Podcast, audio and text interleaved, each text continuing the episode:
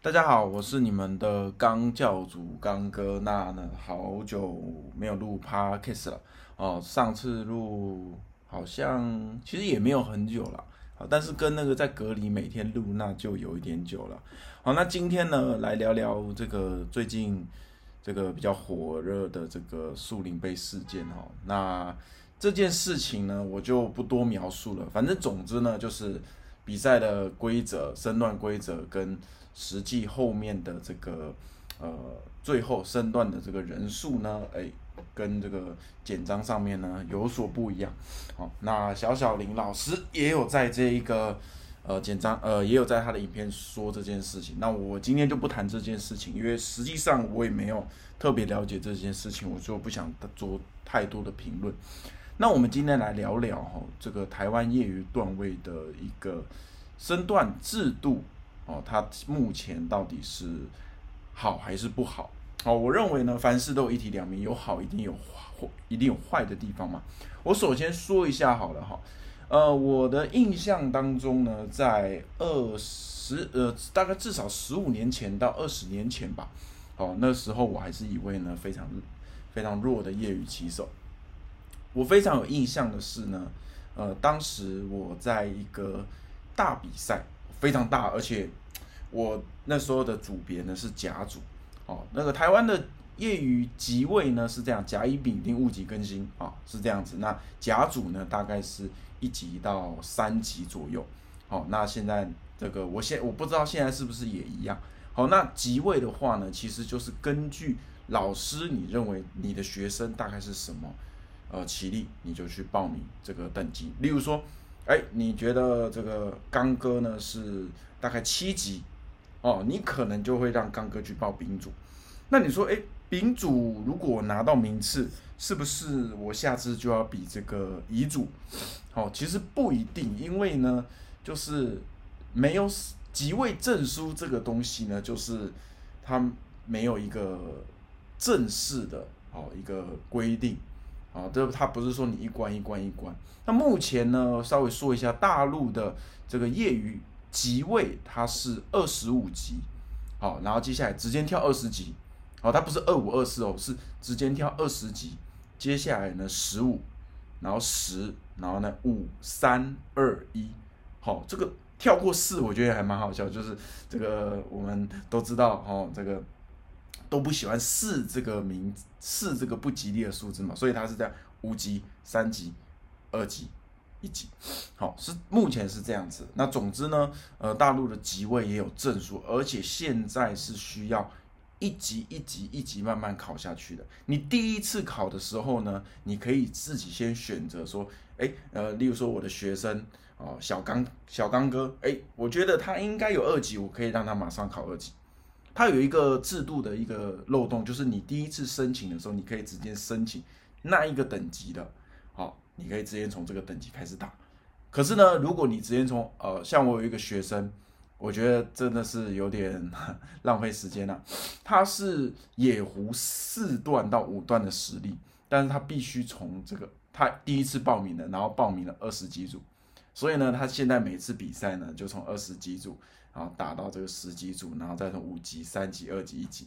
好，他最近呢，终于从一级呢打到业余一段了哈。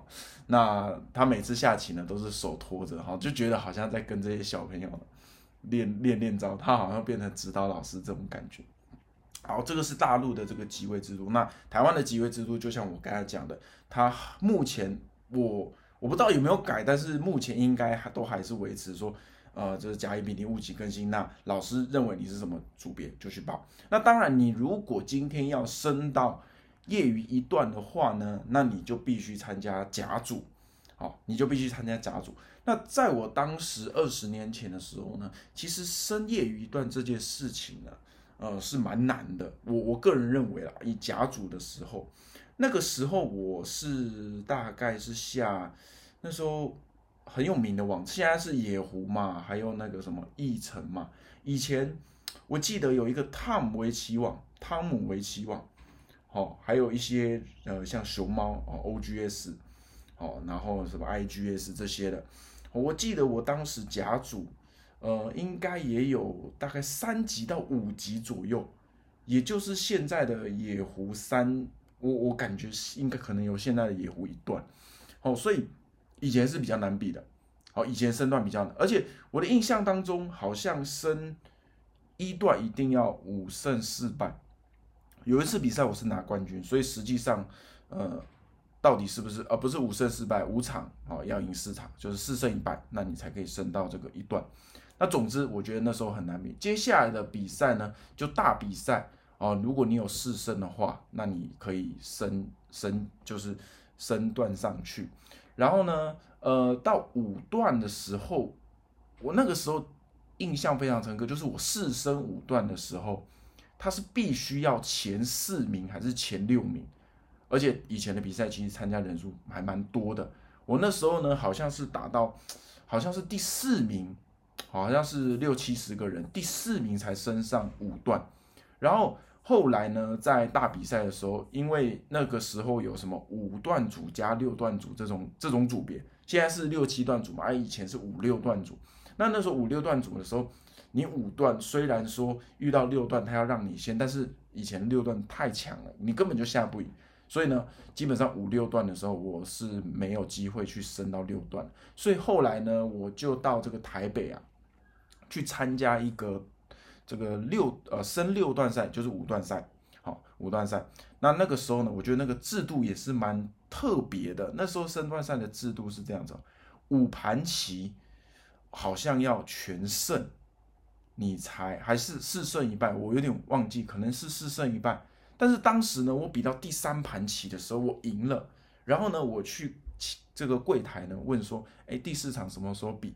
他跟我说：“呃，因为你已经连三胜了，所以呢，你就直接升到这个六段。”然后我就哈，这么这么这么好吗？就是后面都不用比吗？他说：“对，你升到六段了。”所以以前的制度啊，说实在有一点，呃，没有那么统一吧？还是说连升三盘就？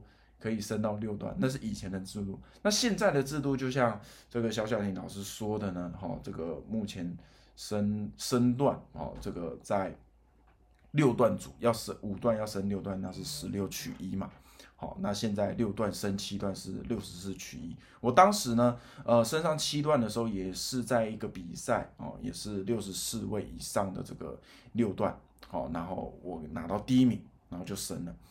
那呃，想跟大家讲的是，我觉得在前面第一段哈，确实呃增加发证书，好，或者是说增加这个比赛的这个哦发证书的这个几率，让大家呢能够能提到身段，我认为是对围棋整个推广其实还是有一些帮助的哦，有些帮助的。虽然大家会觉得说，哎，如果像以前这样实力那么强。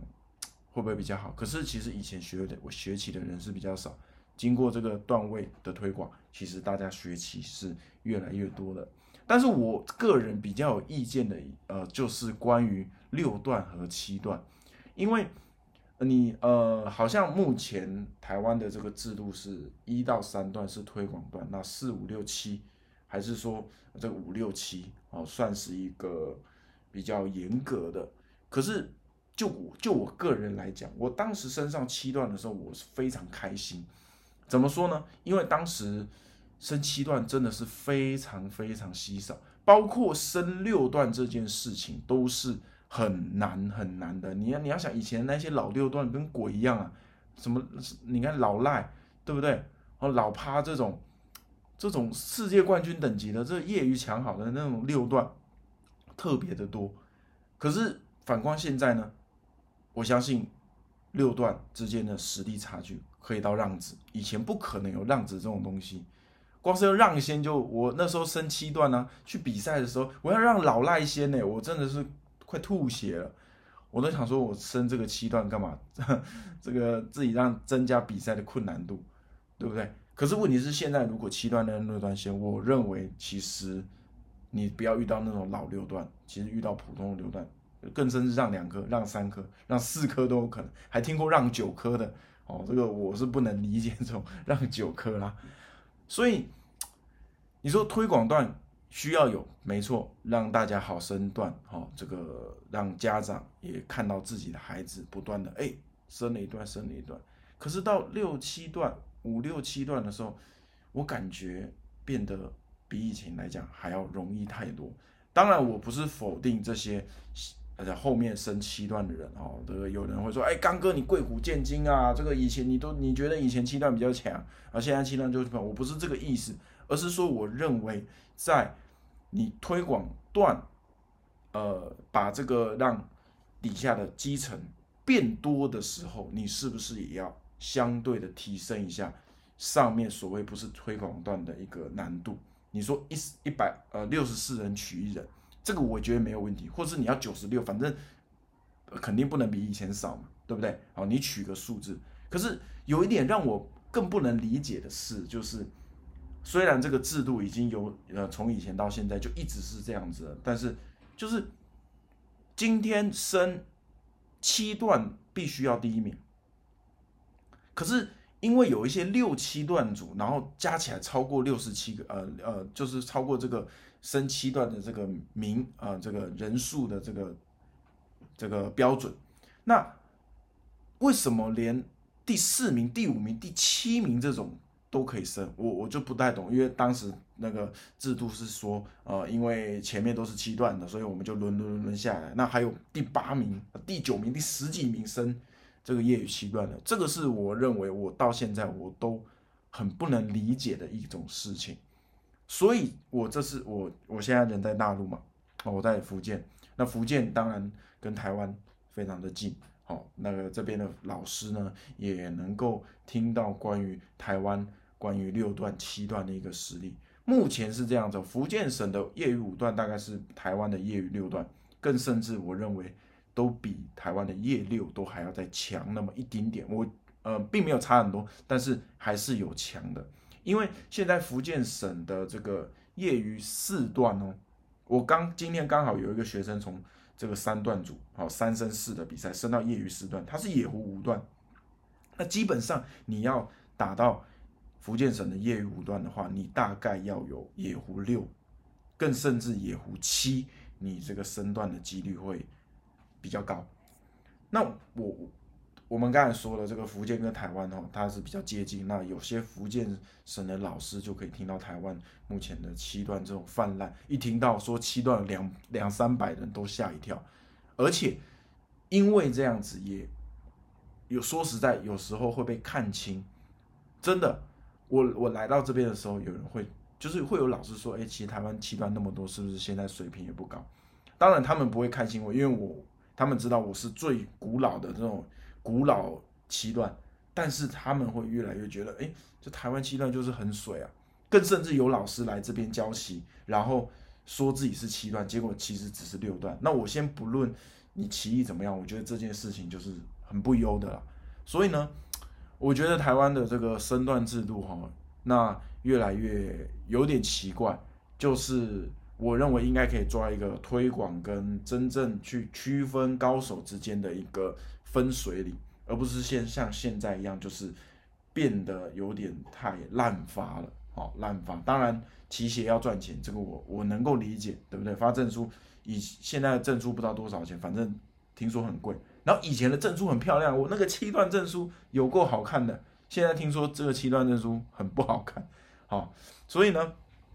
我自己的感觉就是这样子。那主要今天分享一下我个人对台湾业余段位的看法。好，那我再讲一次，我不是贵古见今，而是我认为新时代应该要有跟这个好这个新时代跟进的一个制度。